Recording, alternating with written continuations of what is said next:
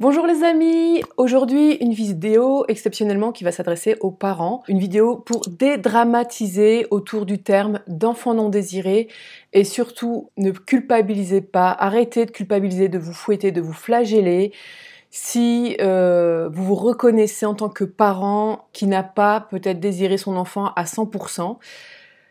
Je, et je vous explique pourquoi tout ça. Quand on entend le terme enfant non désiré, je sais que c'est un terme qui est dur à entendre. Pourtant, je connaissais les circonstances de ma naissance et de ma conception, mais quand j'ai découvert que je correspondais à la définition d'enfant non désiré, ça n'a pas été simple pour moi à entendre, à assumer, à accepter, j'ai envie de dire. Donc déjà, c'est dur à entendre pour les personnes qui se reconnaissent dans cette description, et je sais que c'est très dur aussi à entendre pour les parents.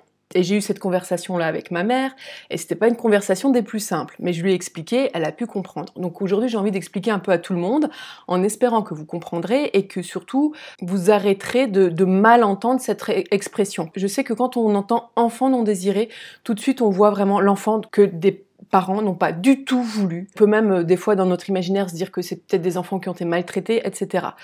Aujourd'hui, je commence à en avoir entendu beaucoup d'histoires d'enfants non désirés. Bien sûr, il y a des histoires parfois de maltraitance. Mais le plus souvent, euh, et du coup c'est là aussi la définition est beaucoup plus large en fait de l'enfant non désiré, c'est qu'un enfant non désiré, ça peut être aussi j'ai voulu un enfant, mais.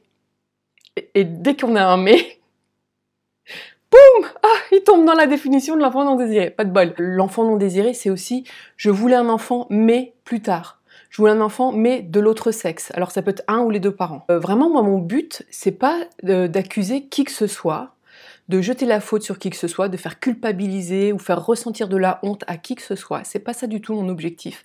Moi, mon objectif pour accompagner les enfants non désirés qui sont devenus adultes, c'est simplement un moment de donner des informations à des personnes pour qu'elles prennent conscience que les circonstances de leur conception et de leur naissance peuvent avoir un impact sur leur vie aujourd'hui sur leur comportement.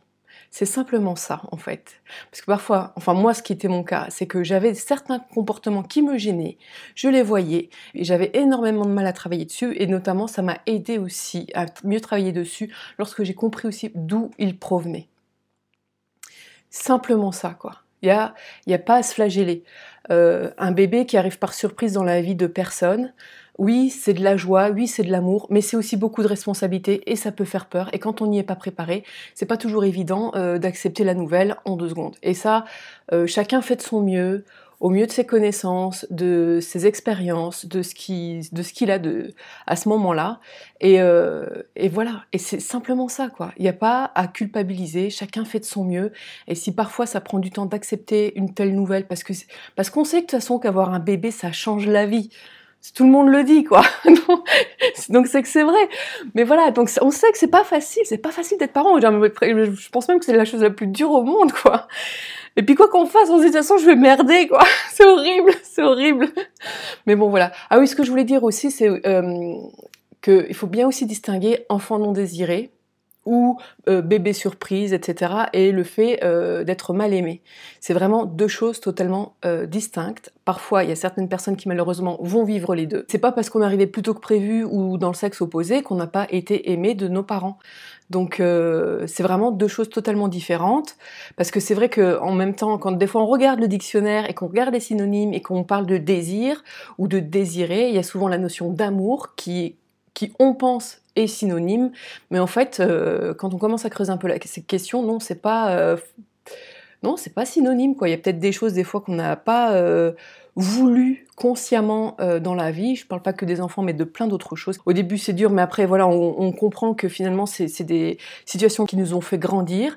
Finalement, c'est très bien que ce se soit passé comme ça, et on est très heureux et reconnaissant, et, euh, et on est dans l'amour en repensant à certains événements de notre vie qui, pourtant, de prime abord, euh, nous semblaient compliqués à affronter, pas faciles, etc., etc. J'ai pris des petites notes, mais je crois que j'ai tout dit.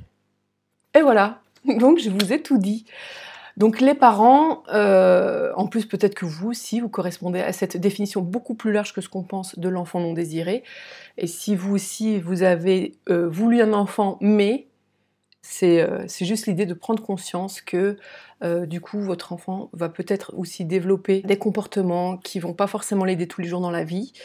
Et au moins vous le savez quoi. C'est juste ça aussi. C'est un moment, ah tiens, je sais que ça existe Je me juge pas, je me flagelle pas, mais je sais que ça existe et, peut et du coup, je serai peut-être plus à même d'accompagner mon enfant. Voilà, je voulais simplement euh, dédramatiser sur ce terme-là. C'était Nathalie Valentin, coach en amour de soi, et j'accompagne les enfants non désirés à s'affirmer et prendre leur place afin de développer des relations saines et épanouissantes dans tous les domaines de leur vie. Si toi aussi tu as envie d'apprendre à dire non, de poser tes limites, de réussir à dire ce que tu penses et ce que tu ressens sans avoir à exploser, afin de te sentir en paix avec toi et avec les autres, si tu souhaites que je t'accompagne, euh, prends rendez-vous avec le lien en description.